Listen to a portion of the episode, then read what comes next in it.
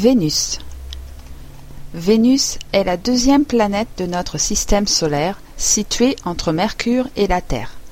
Vénus est pour nous la planète la plus brillante, ce qui explique probablement qu'on lui ait attribué le nom de la déesse romaine de l'amour et de la beauté. Vénus est l'étoile du berger, c'est elle que nous apercevons parmi les premières étoiles du soir et les dernières du matin, et dont la couleur jaune la différencie des autres étoiles à la lumière plus bleutée. Vénus a longtemps, jusqu'en 1960 à peu près, été considérée comme la sœur jumelle de la Terre.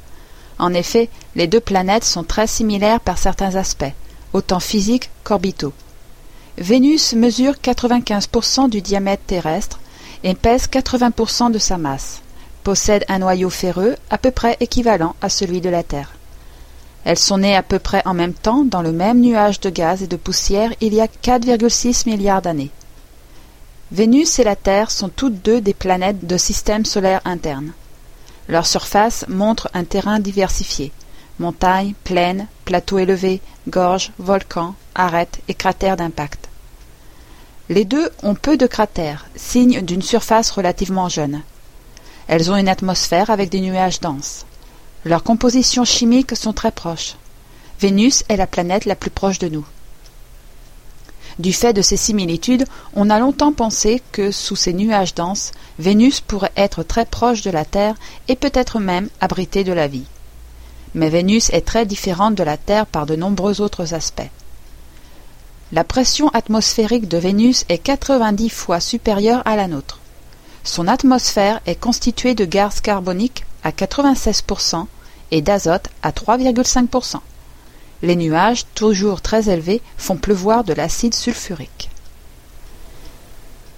Vénus tourne autour du Soleil dans le sens direct, comme toutes les autres planètes du système solaire, et la durée de sa révolution est de 224,7 jours.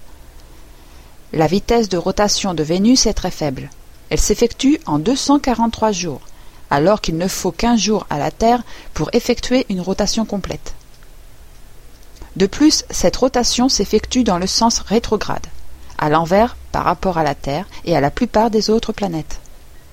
Ainsi, la planète met 243 jours pour tourner sur elle-même contre 224,7 jours pour tourner autour du Soleil.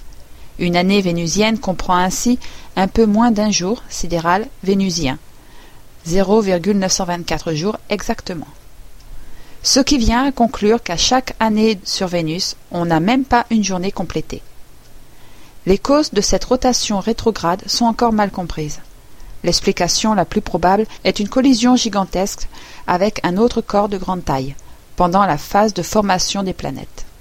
Le problème est semblable pour Uranus. L'atmosphère vénusienne aurait aussi joué un rôle.